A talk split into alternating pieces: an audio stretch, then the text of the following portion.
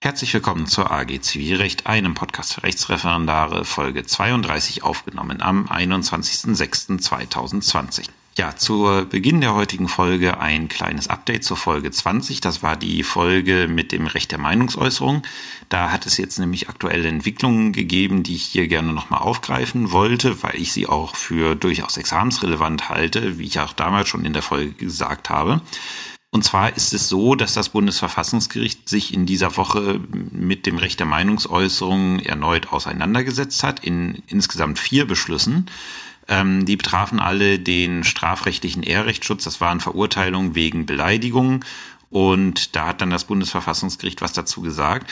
Auch wenn das jetzt so einen strafrechtlichen Charakter, also strafrechtlichen Hintergrund hat, ist das doch was, was man für die, ja, für die zivilrechtliche Prüfung dennoch gebrauchen kann, weil der Prüfungsmaßstab ist im Endeffekt der gleiche. Ähm, ich vermute, dass das Bundesverfassungsgericht, aber das ist jetzt wie gesagt nur eine Vermutung von mir, dass das Bundesverfassungsgericht sich jetzt da so konkret in, gleichen, in gleich vier Beschlüssen dazu äußert, hat halt den Hintergrund, dass die auch die Geschichte um die Kühners-Entscheidung in Berlin verfolgt haben und da gesagt äh, und da festgestellt haben, gut, scheinbar wird das ein bisschen falsch interpretiert, was wir hier sagen. Das, äh, wenn man die Entscheidungen liest, ähm, kann man schon den Eindruck bekommen, dass sie klarstellen wollen, also so wie das Landgericht Berlin das verstanden hat, ähm, wollen wir das Ganze nicht verstanden haben. Und äh, die haben halt ja ein bisschen was klargestellt. Es geht halt im Kern darum, gerade bei strafrechtlichen Delikten ist, äh, also muss man sagen, waren die Strafgerichte oftmals sehr schnell dabei, äh, herzugehen und zu sagen, das ist Schmähkritik und deswegen Beleidigung, weil die, die Abwägung funktioniert genauso, wie ich es gesagt hatte. Wenn wir eine Meinungsäußerung haben, ähm, dann kann ich die, dann unterfällt die grundsätzlich dem Schutzbereich der Meinungsäußerungsfreiheit und nur dann nicht, wenn ich eine Schmähkritik habe.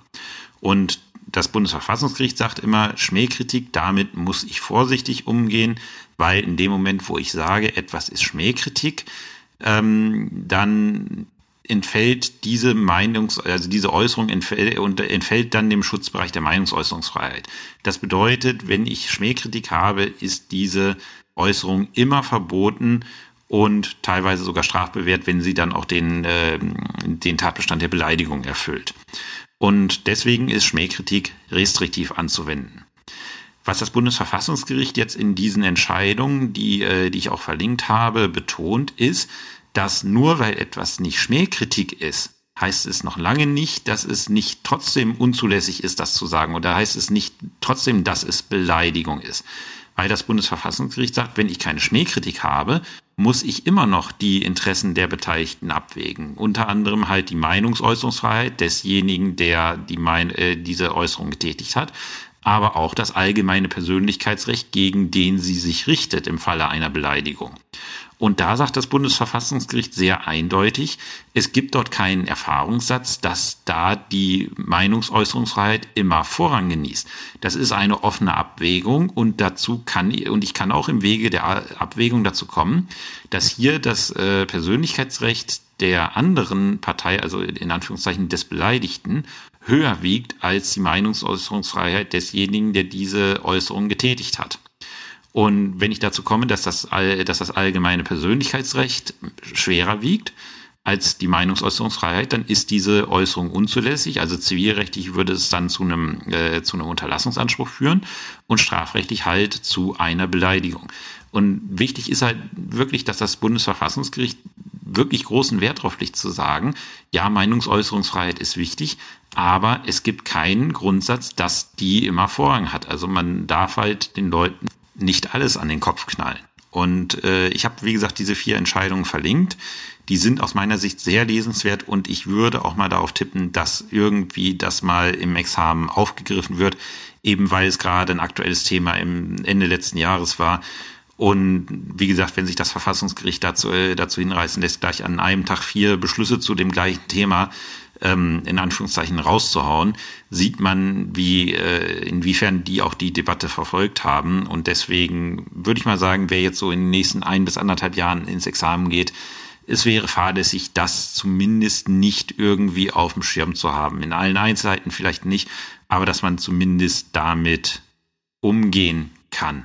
Und in den vier Verfahren sieht man halt auch, wie man so eine Abwägung anstellen muss, weil es sind zwei Verfahren, in denen äh, das Bundesverfassungsgericht gesagt hat, ja, diese Abwägung ist in Ordnung. Da haben die Fachgerichte das alles richtig gemacht.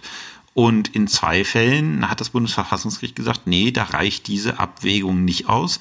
Ähm, da müsst ihr nochmal unter Berücksichtigung dessen, was wir schauen, müsst ihr halt jetzt nochmal drauf gucken und die Abwägung nochmal machen. So, zum Thema der eigentlichen Folge, also zum Aufbau der heutigen Folge. Ich hatte ja in der letzten Folge eine Einführung in das Berufungsrecht gemacht und die Folge hieß Rechtsmittelrecht Teil 1. Dementsprechend folgt diese Woche Rechtsmittelrecht Teil 2. Und dort werden wir uns nochmal die weiteren Rechtsmittel, die im Zivilprozess oftmals ergriffen werden, ansehen. Das ist zum einen die sofortige Beschwerde und dann abschließen werde ich heute mit der Streitwertbeschwerde. Die ist zwar nicht geregelt in der ZPO, sondern im RVG, aber ist auch immer was, was in der Praxis vorkommt, womit man als Richter, Richterin umgehen muss und als Anwalt, Anwältin sowieso. Insofern äh, gibt es da auch immer mal ein paar Missverständnisse, die dazu führen, dass das Beschwerdegericht dann le äh, leicht die Augenbrauen hochzieht. Ich muss insofern sagen, das ist jetzt wieder was, wo ich äh, aus eigener Erfahrung viel berichten kann, weil ich war lange Jahre, ich glaube knapp zwei Jahre, in Stendal Beschwerderichter in der fünften Zivilkammer und hatte dort auch das Dezernat für Streitwertbeschwerden. Also ich habe halt ähm, ziemlich alle Beschwerden außer ZPO gemacht, bis auf Kosten und halt die Streitwertbeschwerden nach dem GKG. Deswegen sind das Verfahrensgestaltungen, die mir bestens bekannt sind, wo ich auch schon einiges erlebt habe. Und ähm, deswegen kann ich da recht viel und ausführlich zu erstellen, äh, erzählen. Anders als beim Berufungsrecht, äh, ich habe zwar teilweise in meiner ersten, in meiner ersten Kammer, wo ich drin gesessen habe, hatte ich zeitweise die, Son die Sonderzuständigkeit für Berufungssachen. Aber ich glaube, wir haben, äh, wir haben im Jahr über unsere Zuständigkeit in Berufungssachen fünf Berufungen eingefangen. Das war dann halt nicht so sonderlich viel. Ja, die Beschwerden in der ZPO sind geregelt in den Paragraphen 567 bis 577 fortfolgende ähm, unter dem Abschnitt Beschwerde. Und da gibt es zwei Rechtsmittel, einmal die sofortige Beschwerde und einmal die Rechtsbeschwerde. Ähm, die sofortige Beschwerde ist das, was wir uns ansehen wollen. Die Rechtsbeschwerde ist unter Umständen das Rechtsmittel, was gegen die äh, Entscheidung getroffen werden kann, äh, ergriffen werden kann, die auf die sofortige Beschwerde getroffen ist. Und es gibt einzelne Beschlüsse im Rahmen des Berufungsrechts, die mit der Rechtsbeschwerde ange äh, angreifbar sind.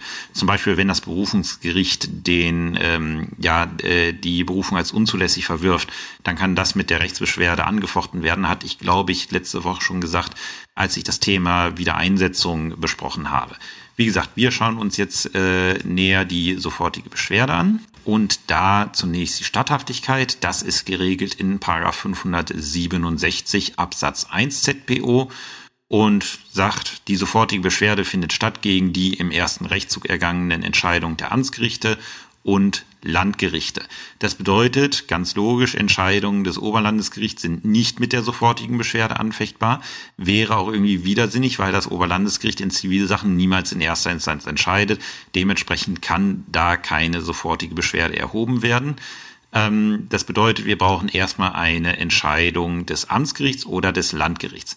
Was auch nicht angreifbar sind mit der sofortigen Beschwerde, sind die Entscheidungen, die das Landgericht im zweiten Rechtsschutz, äh, Rechtszug trifft.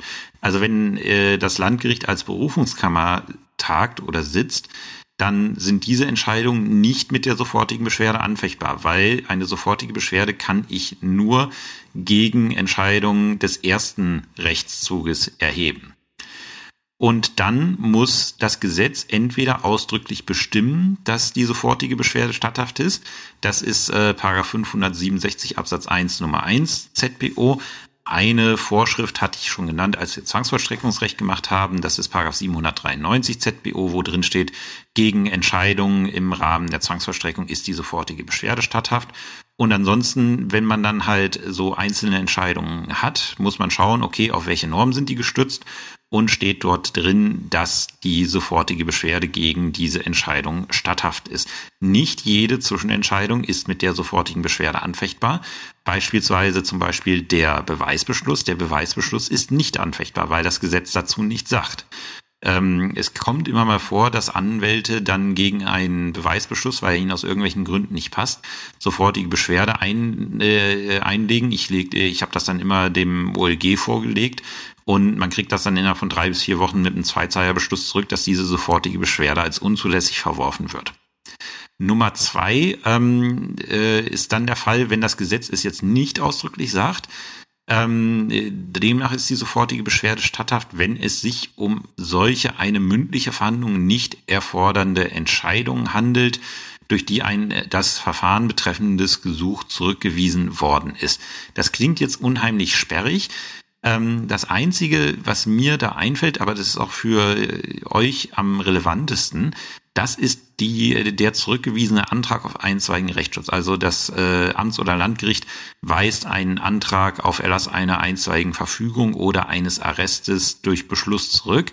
Ähm, dann wird man in die äh, Vorschriften des einstweiligen Rechtsschutzes schauen und feststellen, ach hey, da steht ja gar nichts von sofortiger Beschwerde. Das ergibt sich dann eben aus 567 Absatz 1 Nummer 2 äh, ZBO, dass die sofortige Beschwerde gegen diese Entscheidung eröffnet ist. Dann haben wir in 567 Absatz 2 ZBO noch eine, äh, ein Mindest, eine Mindestbeschwer, die für Kostenbeschwerden gilt. Also wenn ich mich irgendwie ähm, über Kosten beschwere, muss ich mit mindestens 200 Euro bezahlt sein. Da soll halt das Beschwerdegericht nicht wegen Centbeträgen belästigt werden. Und Nummer drei ist halt etwas, das habe ich persönlich noch nie erlebt. Ähm, aber die Möglichkeit gibt es, ist halt die Möglichkeit der Anschlussbeschwerde, wie bei der Anschlussberufung auch. Wie gesagt, das hatten wir letzte Woche schon besprochen, wie das funktioniert. Funktioniert hier genauso. Das ist, äh, es, das ist die sofortige Beschwerde, die Statthaftigkeit. Form und Frist geregelt in 569 äh, ZPO. Ähm, und da sagt Absatz 1, soweit das Gesetz keine andere Frist bestimmt, ist die sofortige Beschwerde binnen einer Notfrist, bitte gut merken, von zwei Wochen bei dem Gericht, dessen Entscheidung angefochten wird, also bei dem Judex Aquo einzulegen. Man kann es auch beim Beschwerdegericht einlegen. Warum sollte man, ähm, warum sollte man es eigentlich nicht beim Beschwerdegericht einlegen? Äh, das kommt ganz, also in, in den Jahren, die ich es gemacht habe, ist glaube ich dreimal vorgekommen, dass eine Beschwerde direkt bei mir eingelegt wurde. Die meisten Anwälten, äh, Anwälte legen zu Recht bei dem Gericht an, dessen Entscheidung angefochten wird. Warum? Nach 572 ZBO kann dieses Gericht der sofortigen Beschwerde abhelfen. Das heißt, wenn das erstinstanzliche Gericht eine sofortige Beschwerde auf den Tisch bekommt, muss es nochmal in sich gehen und überlegen, auch nach dem, was da drin steht, ähm, will, will, äh, will ich dabei bleiben? Oder hat der mit seiner sofortigen Beschwerde vielleicht doch recht? Und äh, ich muss meine Entscheidung ändern. Da kann ich diese Entscheidung tatsächlich ändern und dann muss ich es dem Beschwerdegericht nicht vorlegen. Und diese Möglichkeit würde ich mir ja als Beschwerdeführer nehmen, wenn ich direkt am Beschwerdegericht einlegen würde.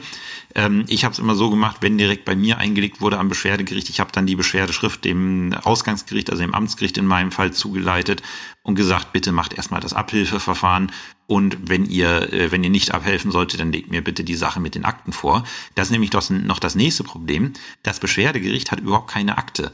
Die Akte kriegt es erst vom, äh, vom Ausgangsgericht zugesandt und wenn es dann die reine ähm, Beschwerdeschrift bekommt, kann es mit dem Ding sowieso nichts anfangen, weil es noch keine Akte hat. Und deswegen merkt euch einfach, es ist sinniger, das direkt beim Ausgangsgericht einzulegen. Die Frist beginnt mit Zustellung der angefochtenen Entscheidung. Ähm, das ist, ist ganz logisch. Sobald ich weiß, dass die Entscheidung in der Welt ist, läuft die Frist. Ähm, diese zweiwöchige Notfrist ist eigentlich so der absolute Standard. Ähm, es gibt eine Ausnahme und das ist bei Beschwerden im Rahmen von Prozesskostenhilfe. Da hat das Gesetz eine Monatsfrist in die jeweiligen Vorschriften äh, geschrieben. Ansonsten ist eigentlich immer der Standard zwei Wochen Notfrist.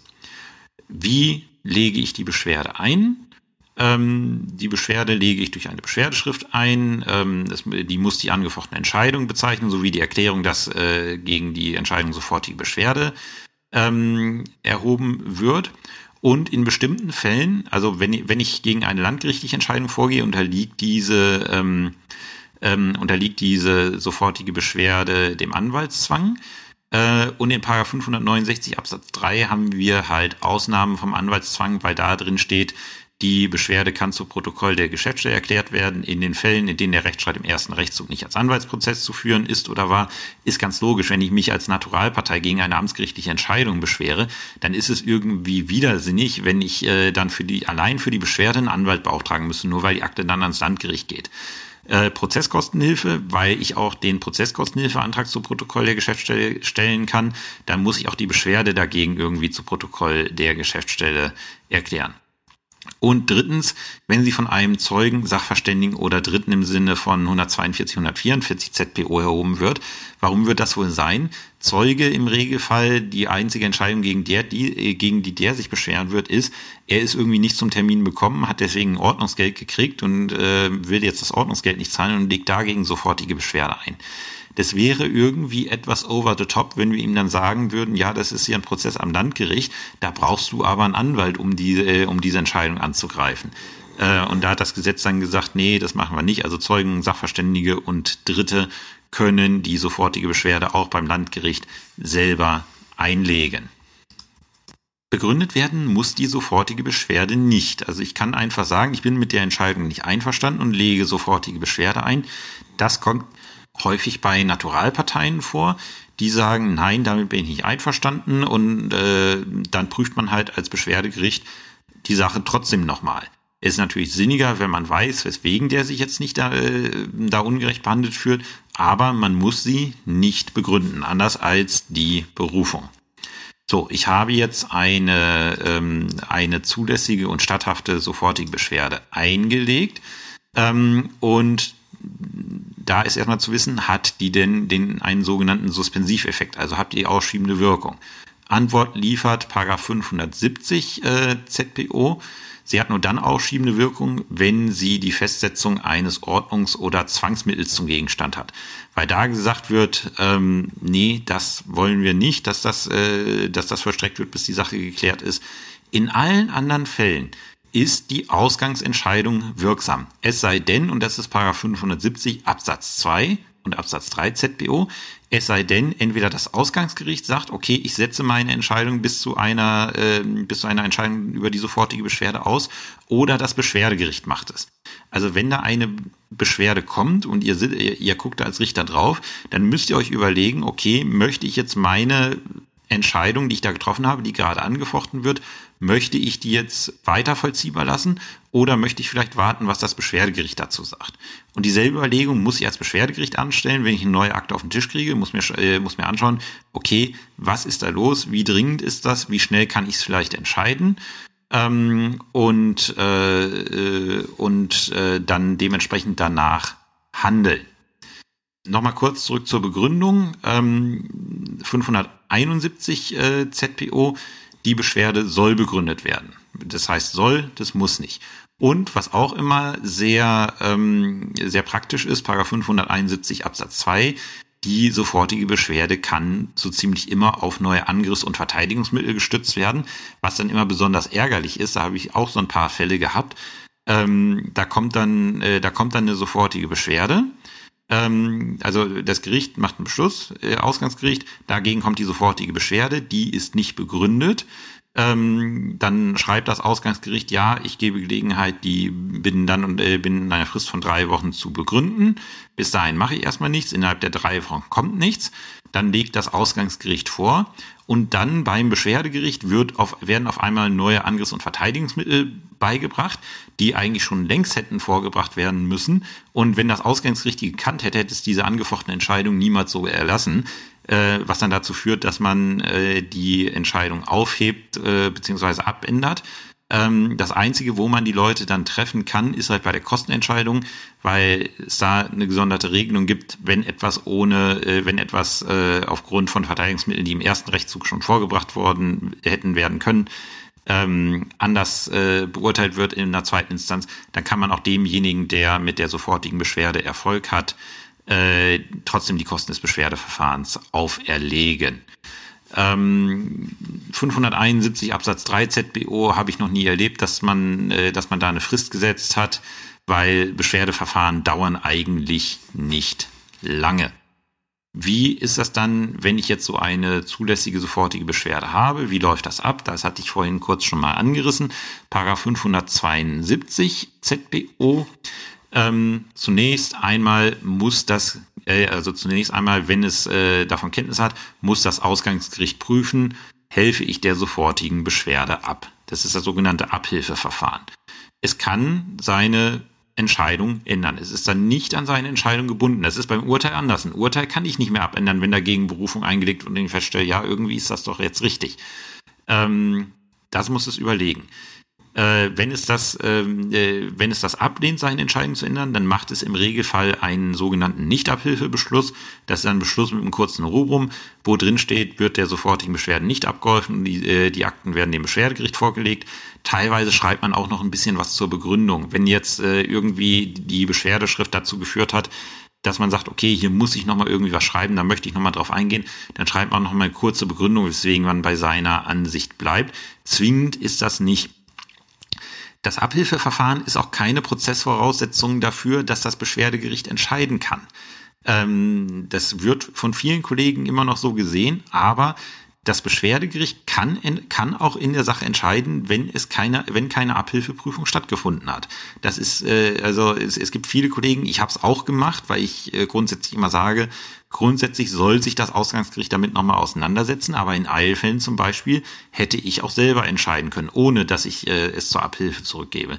Standardverfahren ist aber, dass man als Beschwerdegericht, wenn man sieht, okay, es hat keine Abhilfeentscheidung gegeben, ähm, dass man die Akte zurückschickt und dem Amtsgericht bzw. Landgericht sagt, bitte prüf nochmal, ob du nicht abhelfen möchtest.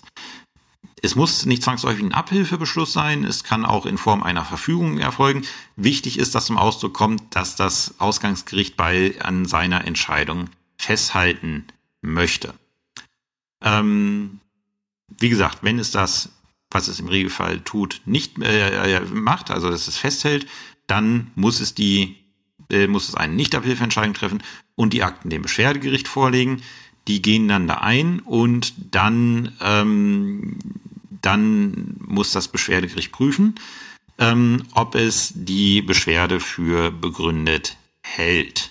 Das ist sehr wichtig, äh, diese Einschätzung des Beschwerdegerichts, weil es ist so, dem Gegner der Beschwerde muss ich grundsätzlich kein rechtliches Gehör äh, gewähren, wenn ich beabsichtige, die Entscheidung zu bestätigen. Also wenn meine Entscheidung ist, die sofortige Beschwerde wird zurückgewiesen, ähm, dann kann ich, äh, dann kann ich das machen, ohne den Gegner anzuhören. Wenn ich merke, okay, hier ist was dran, ich werde äh, die angefochtene Entscheidung vermutlich abändern oder auch nur zum Teil abändern, oder ich stelle fest äh, oder ich habe das Gefühl, dass ich es machen werde und bin mir noch nicht sicher, dann muss ich erstmal dem Gegner Gelegenheit zur Stellungnahme äh, hinsichtlich der sofortigen Beschwerde geben. Ich sollte grundsätzlich mir die Gedanken zuerst machen. Es, äh, es gibt Kollegen, die, äh, wenn, wenn eine neue Beschwerde reinkommt, das erste, was sie verfügen, Durchschrift, Beschwerdeschrift an Gegner mit Gelegenheit zur Stellungnahme binnen zwei, drei Wochen. Davon würde ich absehen, weil in dem Moment, wo ich zur Stellungnahme auffordere, wird er auch eine abgeben, was bedeutet, er, er war veranlasst, in diesem Beschwerdeverfahren tätig zu werden und er wird in jedem Fall dann äh, Kosten dafür haben. Und diese Kosten, wenn ich dann am Ende feststelle, ja, okay, die, die Entscheidung war richtig, ich weise zurück, diese Kosten, die dann der Beschwerdeführer trägt, sind vermehrt, äh, vermeidbar, wenn ich mir gleich den Kopf mache und feststelle, feststelle, okay, an der sofortigen Beschwerde ist nichts dran, dann brauche ich nicht anhören, dann hat der andere keine Notwendigkeit, sich in diesem Verfahren zu beteiligen und ich entlaste quasi den Beschwerdeführer ein bisschen von seinen Kosten. Wer entscheidet, äh, beim, äh, beim Beschwerdegericht. Also äh, die Beschwerde, das Beschwerdegericht ist grundsätzlich eine Kammer.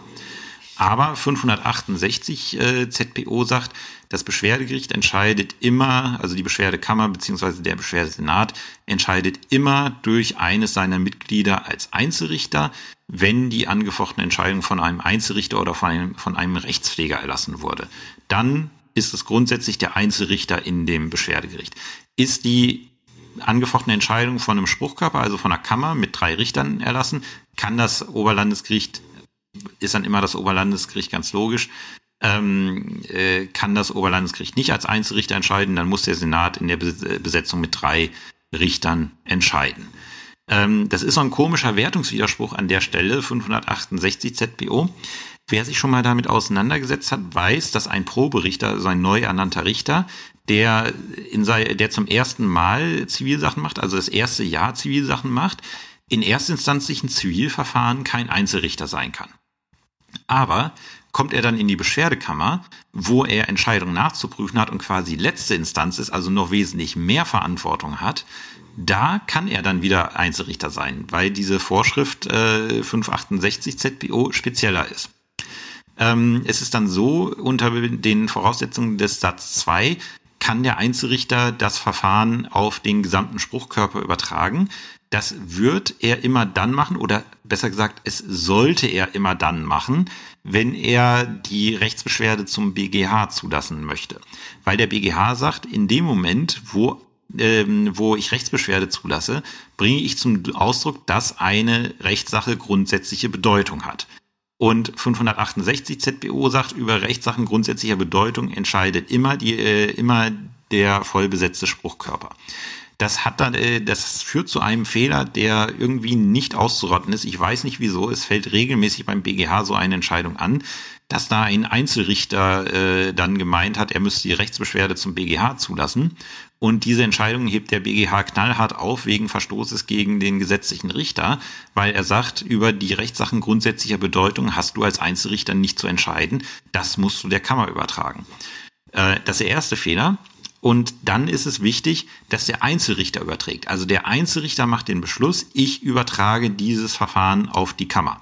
Da hat die Kammer nichts mit zu tun. Also die Kammer kann den Einzelrichter auch nicht zwingen, weil er ist alleine zuständig und er entscheidet, ob er das Verfahren überträgt. Wenn er das nicht macht, kann, ähm, äh, kann die Kammer dann nichts dran ändern. Ich habe mal eine Entscheidung in den Shownotes verlinkt, wo das so ein bisschen schiefgelaufen ist. Ähm, da hatte die Kammer so einen missverständlichen Beschluss gemacht, dass sie das Verfahren übernimmt. Und wegen dieses Beschlusses hat der BGH die Entscheidung letztlich, äh, letztlich äh, aufgehoben.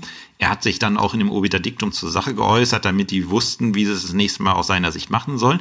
Aber er hat die Entscheidung wegen Verstoßes gegen den gesetzlichen Richter aufgehoben, weil äh, die Übernahme eines Verfahrens ist was anderes als die Übertragung. Und damit war nicht sichergestellt, dass der Einzelrichter auch die Sache übertragen hatte. Das sind so die beiden Standardfehler, die dabei passieren. Wie entscheidet das, äh, das Gericht ähm, über die sofortige Beschwerde nach 572 Absatz 4 durch Beschluss? Und wir wissen, ähm, Beschlüssen muss keine mündliche Verhandlung vorausgehen. Grundsätzlich ergehen Beschlüsse schriftlich. Ähm, es gibt aber die fakultative mündliche Verhandlung, Paragraph 128 Absatz 4 ZBO. Entscheidungen des Gerichts, die nicht Urteil sind, können ohne mündliche Verhandlung ergehen, soweit nicht anderes bestimmt ist. Der Beschluss ist kein Urteil, kann deswegen ohne mündliche Verhandlung ergehen. Deswegen die Formulierung kann. Man muss es nicht machen. Also man kann auch als Beschwerdegericht hergehen und über eine Sache verhandeln, ähm, weil man sagt, anders kann ich es nicht entscheiden. Ich habe das zweimal gemacht in meiner Zeit in Stendal.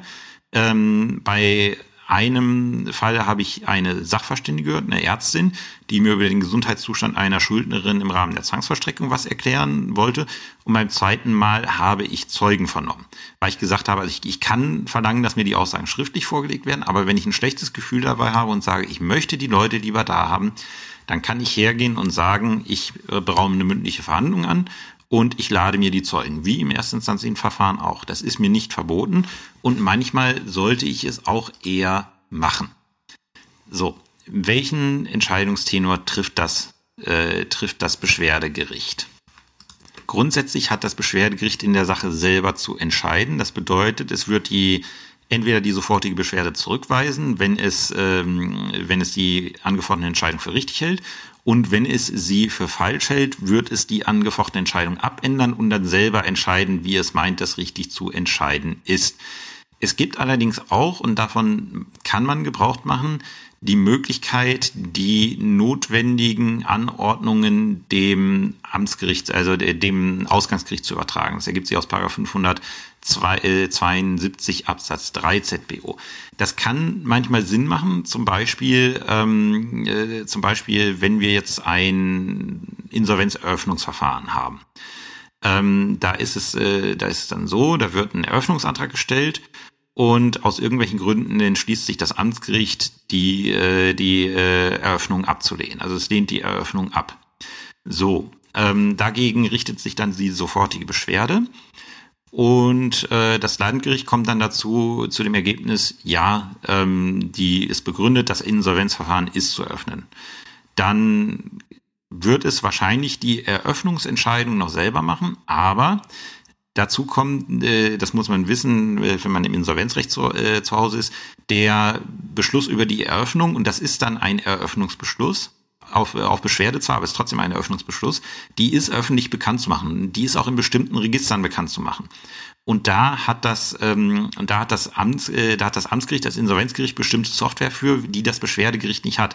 Das heißt, die können rein tatsächlich die Sache besser bekannt machen. Und da gibt es dann zwei Möglichkeiten. Entweder macht den Beschluss und eröffnet das Verfahren selber und überträgt die Bekanntmachung dieses Beschlusses dem Amtsgericht. Das ist möglich.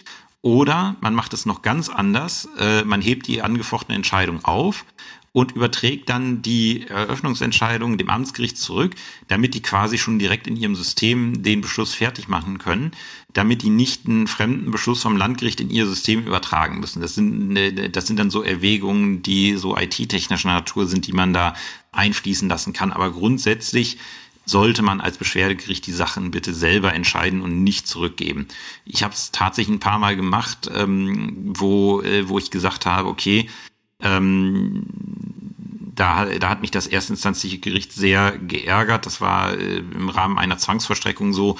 Ähm, da war noch unendlich viel zu ermitteln und die hatten es einfach nicht gemacht. Und die wussten schon aus einer vorhergehenden Beschwerdeentscheidung, was sie genau zu ermitteln haben und sie haben es trotzdem nicht gemacht. Und da habe ich gesagt, gut, ich mache nicht eure Arbeit für euch mit.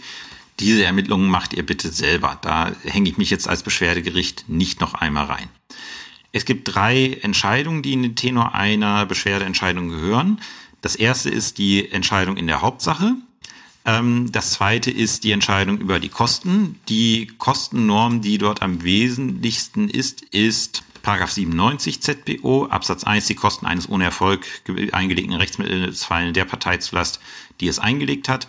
Ähm, die Kosten des Rechtsmittelsverfahrens ist Absatz 2 der obsiegenden Partei kann man auferlegen, wenn halt äh, aufgrund neuer Angriffs- und Verteidigungsmittel das Rechtsmittel erfolgt. Das ist das, was ich vorhin gesagt habe. Wie ist es jetzt, ähm, wenn ich ein erfolgreiches Rechtsmittel habe? Weil 97 Absatz 1 regelt ja nur das erfolglose Rechtsmittel. Und ich habe jetzt ein erfolgreiches Rechtsmittel, was auch nicht unter 97 Absatz 2 ZPO fällt. Was macht der Beschwerdeführer mit seinen Kosten? Dann muss ich schauen, ob ich ein kontradiktorisches Verfahren habe. Das sind die meisten Verfahren nach der ZBO. Beim im Zwangsvollstreckungsverfahren gibt es zum Beispiel bei der sogenannten Eintragungsanordnung die Fälle, da ist das kein kontradiktorisches Verfahren. Ich muss halt schauen, ist das Beschwerdeverfahren in diesem Fall ein kontradiktorisches Verfahren? Dann kann ich im Fall eines erfolgreichen Rechtsmittels nach 91 ZPO die Kosten auf äh, den Gegner verteilen. Aber wie gesagt, im Bereich der Zwangsvollstreckung gibt es so einige Sachen, die nicht kontradiktorisch sind.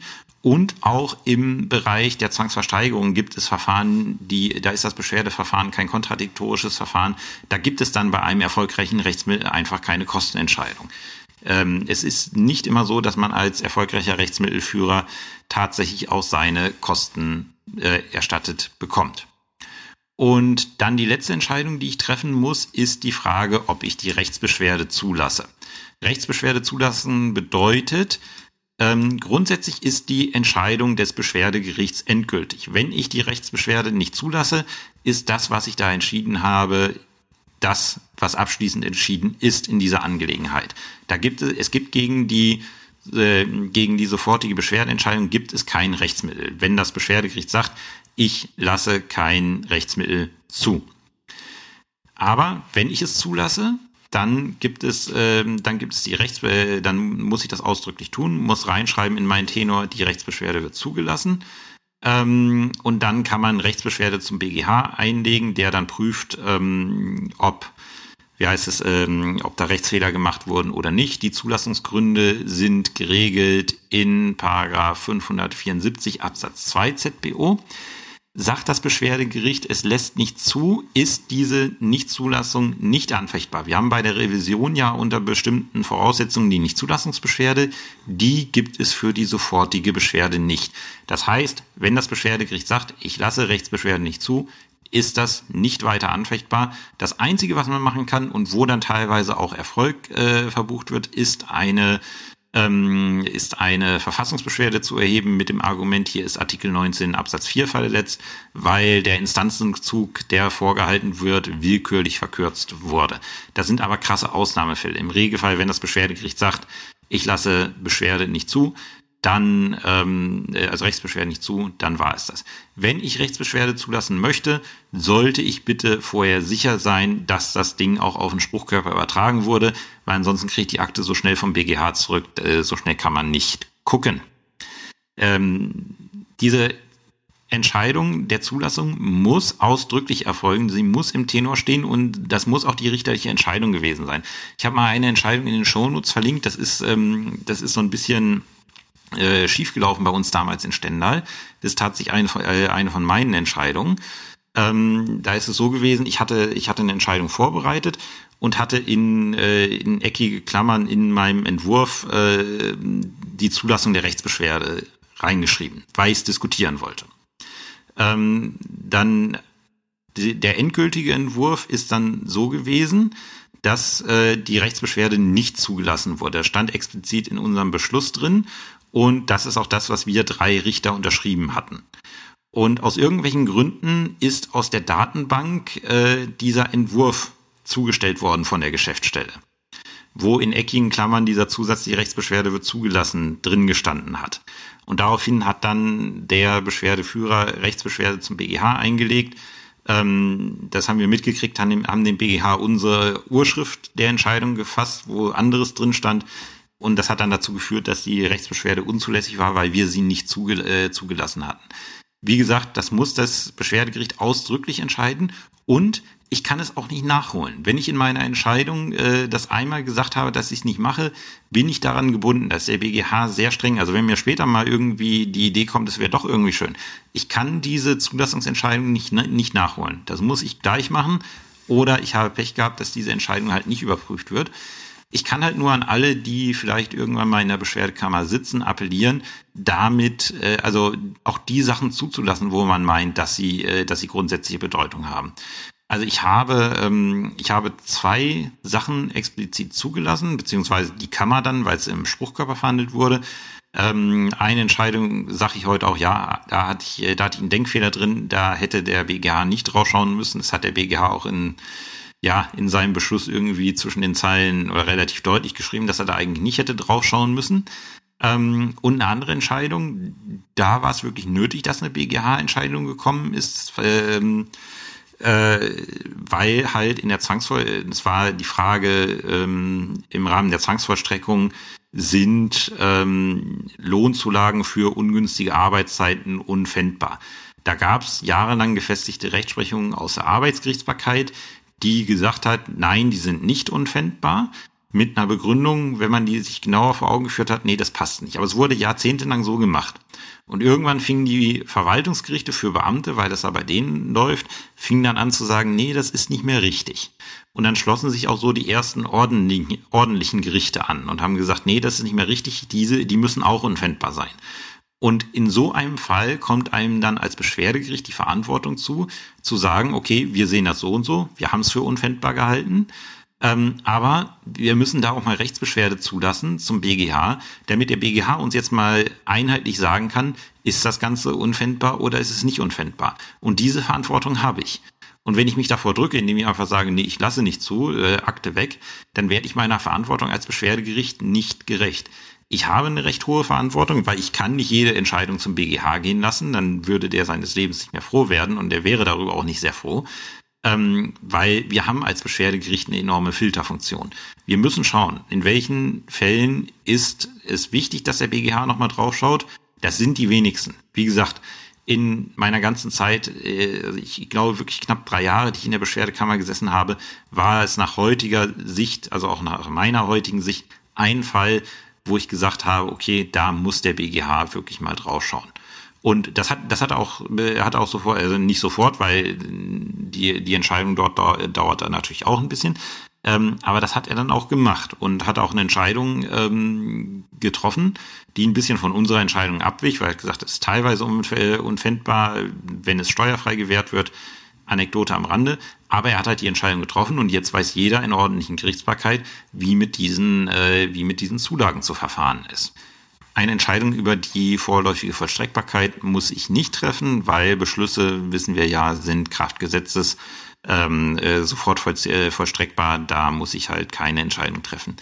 Die Wahrscheinlichkeit, dass ihr eine, äh, wie heißt es, dass ihr eine sofortige Beschwerde im Examen schreiben müsst, also dass ihr die aus Gerichtssicht schreiben müsst, ist sehr unwahrscheinlich. Ähm, aber nochmal kurz für den Fall, dass das doch mal vorkommen sollte, wie baue ich die auf? Ähm, der Beschluss hat Gründe und entweder ich mache es dann so, wenn ich sehr, äh, wenn ich sie ausführlich mache, schreibe ich Gründe römisch 1 den Sachverhalt und römisch 2 die rechtliche Würdigung. Ähm, oftmals habe ich es als Beschwerdegericht gemacht, dass ich unter Gründe nur die rechtliche Würdigung geschrieben habe, weil der Sachverhalt so überschaubar war, dass irgendwie affig gewesen wäre, da nochmal eine extra Passage im Beschluss äh, reinzuschreiben. Ähm, weswegen ich das hier anspreche in dieser Länge ist erstens, weil ich mich auskenne, Zweitens, weil man muss halt auch mal schauen, ihr werdet nicht ewig Referendare sein, sondern auch irgendwann mal sicherlich in der Justiz sein. Und da kann es euch mal passieren, dass ihr dann äh, euch schnell in einer Beschwerdekammer wiederfindet, als euch lieb ist. Ähm, und dann ist es vielleicht mal ganz gut, das gehört zu haben, wie sowas abläuft. Und drittens halt für die Anwaltsklausur. Ihr werdet ja in den Zweckmäßigkeitserwägungen durchaus mal auch verschiedene Rechtsmittel erwägen können. Und da zum Beispiel zu wissen, bei der sofortigen Beschwerde habe ich keine Präklusionsproblematik, die ich vielleicht in einem anderen Rechtsmittel hätte das kann nicht schaden. Oder auch zum Beispiel zu wissen, okay, bei der sofortigen Beschwerde gibt es halt die Möglichkeit, hier ähm, Abhilfeverfahren durchzuführen. Ähm, einfach nur, dass ihr gehört habt, wie das Ganze läuft und ähm, wie ihr damit, äh, ja, es ähm, wie ihr damit dann halt umgehen könnt, dass ihr das in eure Zweckmäßigkeitserwägung einbezieht. Das letzte, was wir dann heute besprechen, ist dann die Streitwertbeschwerde. So, zu guter Letzt die Streitwertbeschwerde, die ist recht häufig der Fall. Warum? Weil der Streitwert ist ja nicht so ganz unwichtig. Nach dem Streitwert bestimmen wir, wie, äh, wird bestimmt, wie teuer der Prozess wird, also wie, teuer, wie, wie teuer die Gerichtsgebühren werden und über die Bindungsvorschrift im RVG auch, wie teuer die Anwaltsgebühren werden. Und da sind wir gleich schon mal dabei. Die Streitwertbeschwerde können erstmal einlegen die Parteien des Rechtsstreits, weil die halt gegebenenfalls Gerichtskosten zu zahlen haben und Anwaltskosten zu zahlen. Aber diese Beschwerde können auch die Rechtsanwälte einlegen, weil sie sind bei ihrer Gebührenabrechnung an den Streitwert gebunden und wenn das Gericht da was falsch macht, dann, äh, dann müssten sie halt nach einem aus ihrer Sicht falschen Wert, der im Regelfall aus Sicht der Anwälte immer zu niedrig festgesetzt wurde, dann zu niedrige Gebühren abre äh, abrechnen, was sie beschweren würde und deswegen können sie da im eigenen Namen Beschwerde einlegen. Wer schon mal in der mündlichen Verhandlung gesessen hat, und äh, irgendwie mal so die Verkündung so eines Streitwertbeschlusses mitgekriegt hat, wo sich alle einig sind. Da stellen manche Kollegen, zu denen ich mich auch zähle, die Frage, wenn äh, wird auf Rechtsmittel gegen die Streitwertfestsetzung verzichtet, dann nicken alle und die Anwälte frage ich dann immer, geben sie diese Erklärung auch im eigenen Namen ab. Dann nicken die und dann nehme ich das auch auf. Die Parteien erklären, dass sie auf Rechtsmittel gegen die Streitwertfestsetzung verzichten. Die Prozessbevollmächtigten der Parteien geben diese Erklärung auch im eigenen Namen ab, weil die haben ein eigenes Rechtsmittelrecht, was unabhängig ist von ihrem eigenen, äh, von äh, dem ihres Mandanten. Das führt dann manchmal so äh, zu ganz komisch, äh, komischen Konstellationen. Nehmen wir mal an, der, ähm, äh, der Beklagte verliert jetzt äh, und der Beklagte muss die Kosten des Rechtsstreits tragen. Ähm, äh, und, der, äh, und der Streitwert wird auf äh, 1000 Euro festgesetzt. Und der Anwalt meint, ähm, er, er müsste auf 4000 Euro festgesetzt werden und legt dann Beschwerde ein. Ähm, der Mandant selber ist durch die zu niedrige Festsetzung des Streitwertes nicht, äh, nicht beschwert, weil er muss nun nur nach 1000 Euro Gerichtsgebühren bezahlen und auch nur nach 1000 Euro Anwaltskosten, seine eigenen und die des Gegners. Ähm, wenn jetzt der Anwalt im eigenen Namen Rechtsmittel einlegt, viele Anwälte schreiben dann in dieser Konstellation, ähm, äh, legen wir namens- und in Vollmacht des Beklagten äh, äh, Streitwertbeschwerde ein und beantragen, äh, den Streitwert auf 4.000 Euro festzusetzen. Ähm, in dem Moment kann man als Beschwerdegericht sagen, herzlichen Glückwunsch, die Beschwerde ist mangels Beschwer unzulässig, weil der Beklagte selber ist nicht beschwert. Ähm, aber wenn die jetzt kommen und sagen, wir legen im eigenen Namen Beschwerde gegen diese Streitwertfestsetzung ein, äh, dann muss man sehen, das ist jetzt nicht mehr in ihrem Interesse ihres Mandanten, weil der Mandant hat ein Interesse daran, dass der Streitwert bei 1000 Euro bleibt, weil es für ihn günstiger wird. Das bedeutet, da, äh, da stellt sich dann ein äh, Interessenkonflikt zwischen Anwalt und Manda äh, Mandant heraus. Und das bedeutet, wenn man sowas hat und man meint als Beschwerdegericht, ja, okay, da könnte was dran sein, dann muss man tatsächlich als Beschwerdegericht den Mandanten direkt anschreiben und sagen, hier, dein Prozessbevollmächtiger hat Beschwerde eingelegt, ähm, ich gebe dir rechtliches Gehör dazu und das gebe ich dir persönlich, weil in diesem, äh, in diesem Zusammenhang besteht zwischen dir und deinem, Mandat, äh, und deinem Anwalt ein, eine Interessenkollision. Deswegen höre ich dich persönlich an. Sehr wichtig. Ähm, wie gesagt, die Streitwertbeschwerde findet statt gegen die endgültige Festsetzung des Streitwertes. Ihr werdet das schon sicherlich oft in den Akten gesehen haben, dass der Streitwert vorläufig festgesetzt wird. Äh, diese vorläufige Festsetzung ist nicht mit der Beschwerde anfechtbar. Ähm, nur die endgültige Festsetzung ist mit der Beschwerde anfechtbar. Es gibt eine Möglichkeit, aber das würde zu weit führen hier für diesen Podcast. Es gibt tatsächlich eine Möglichkeit, äh, wie ich die vorläufige Festsetzung indirekt anfechten kann, aber halt ähm, das, das würde zu weit führen. Deswegen merken Streitwertbeschwerde nur gegen ähm, äh, nur gegen den endgültigen Streitwertbeschluss. Dann muss ich mit 200 Euro beschwert sein.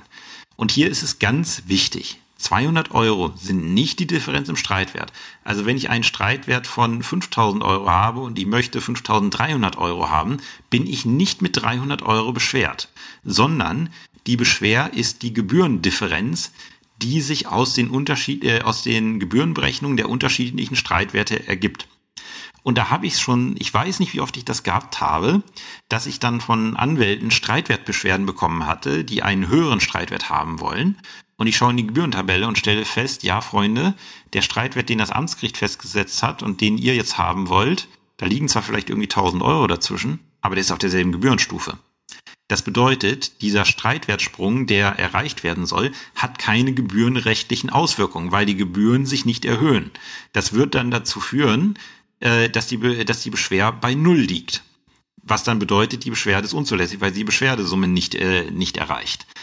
Äh, und auch, auch wenn man einen Gebührensprung drin hat, diese 200 Euro zu erreichen, das, das ist nicht oft. Also da muss man dann genau rechnen, muss halt eine Vergleichsrechnung machen. Okay, nach dem Streitwert, den der Anwalt haben möchte, kann er die und die Gebühren abrechnen.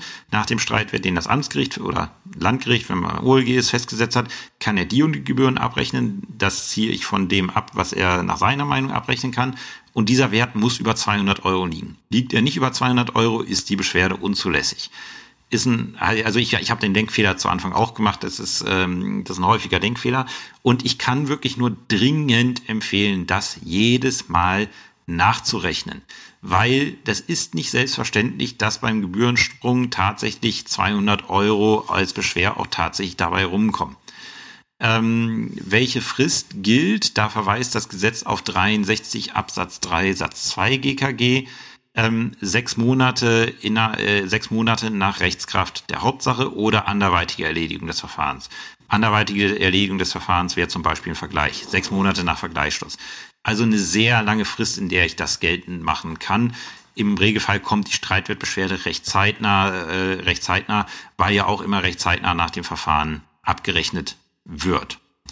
Ähm, wie läuft dieses Verfahren? Da sagt 68 relativ wenig, sondern der verweist in 68 Absatz 5, äh, Absatz 1 Satz 5 verweist er auf 66 Absatz 3, 4, 5 und Absatz 6. Und ähm, das ist halt, äh, funktioniert halt so wie bei dieser sofortigen Beschwerde. Ähm, die Beschwerde wird durch eine Beschwerdeschrift eingereicht Ähm, dann hat das äh, Ausgangsgericht zu prüfen, ob es abhilft. Dann legt, äh, wenn es nicht abhilft, legt das äh, Ausgangsgericht dem Beschwerdegericht die Entscheidung vor. Und äh, Beschwerdegericht ist das nächsthöhere Gericht, es sei denn, das nächsthöhere Gericht wäre ein oberster Gerichtshof des Bundes, dann findet die Beschwerde nicht statt. Bedeutet, Streitwertbeschlüsse des Oberlandesgerichts sind unanfechtbar, weil da die nächste Instanz der BGH wäre. Ähm, und das Gericht entscheidet im Rahmen der Streitwertbeschwerde, also das Beschwerdegericht entscheidet im Rahmen äh, der Streitwertbeschwerde durch einen Einzelrichter.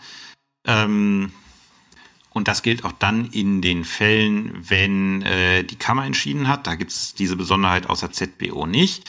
Und auch da hat der Einzelrichter wieder die Möglichkeit, das Verfahren auf die Kammer oder den Senat zu übertragen, wenn er meint, dass die Sache besonders schwierig oder äh, besondere Bedeutung hat.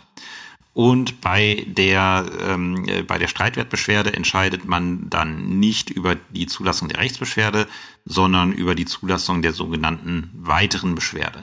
Und wie gesagt, auch die weitere Beschwerde kann auch nur der vollbesetzte Spruchkörper zu, äh, zulassen. Das ist quasi dasselbe nochmal wie bei der Rechtsbeschwerde, nur diesmal anders. Warum sind Streitwertbeschwerden so beliebt bei Anwälten oder Parteien?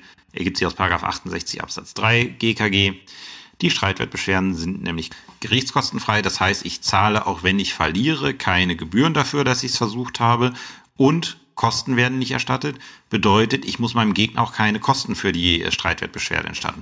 Ich habe also überhaupt kein Kostenrisiko für diese Streitwertbeschwerden. Und deswegen werden die halt gerne eingelegt in der Hoffnung, dass man doch irgendwie einen anderen Streitwert dazu bekommt. Und teilweise ist es auch wirklich interessant. Also ich, ich weiß nicht, wie viel, wie lange Zeit ich schon über Streitwertbeschwerden gebrütet habe, wenn es kein ganz klarer Fall war.